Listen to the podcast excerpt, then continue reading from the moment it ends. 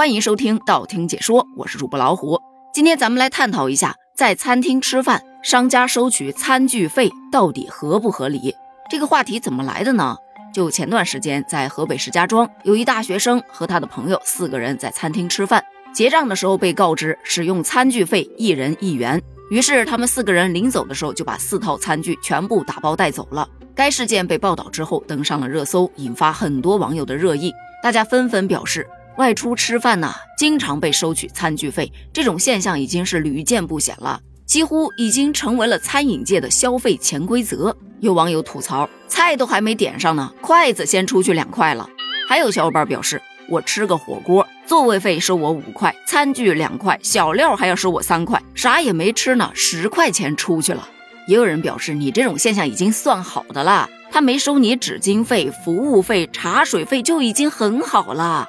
还别说，真的有很多餐厅吃饭的时候是有隐形消费的。比方说，在我们家楼下餐厅吃饭，他给到你的点菜单是纸质的，上面只有菜品和酒水的价格，根本看不到其他的收费项目。但当你买单的时候，餐巾纸一包五块，餐具费一个人两块，这就花了十几块了，都赶上再多点一个素菜了。你问他餐具咋要收费呢？他跟你表示。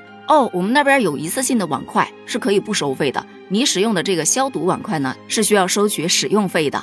咱就是说，有免费的碗筷，他不拿出来，你知道吗？上来就给你这些收费的，这哑巴亏，你是该吃呢，还是该吃呢，还是该吃呢？这种现象，我相信不仅仅是我一个。这一块两块的餐具费，与动辄成百上千的餐费相比，确实是不值一提。很多的消费者都不会选择去与商家掰扯，这很大程度上就助长了商家收取这类费用的风气。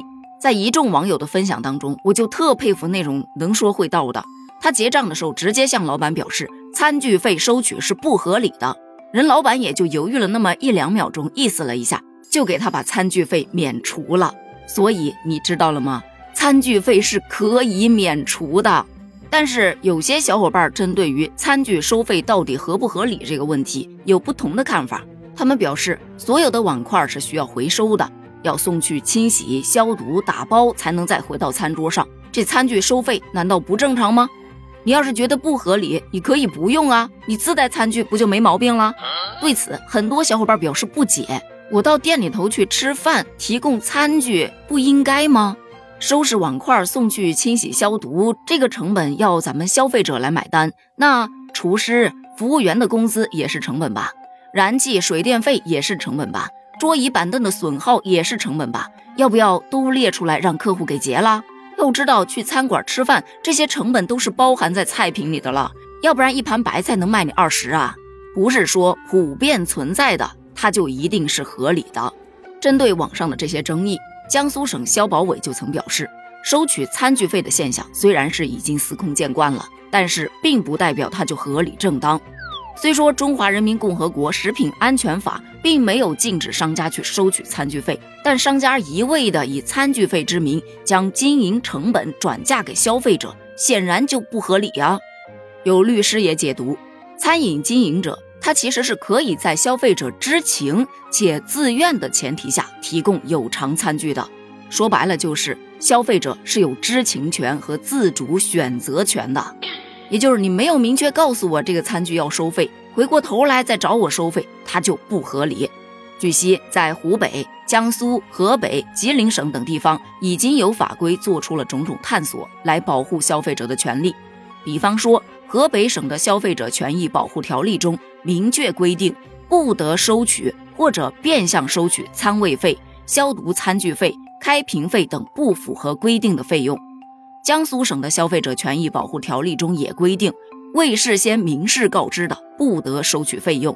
使用集中消毒套装收取餐具的经营者，应当同时提供免费餐具供消费者选择，这个就非常正当了嘛，对吧？不是不让餐具收费，而是要提前告知，要明码标价，而不是遮遮掩掩的，在最后结账的时候背刺消费者。那作为消费者，对于商家并没有明确告知而收取的餐具费，咱们可以选择勇敢说不。那么，对于餐具收费这个话题，你有怎样的看法呢？你还遇到过哪些奇葩的隐形收费方式呢？欢迎在评论区发表你的观点哦，咱们评论区见，拜拜。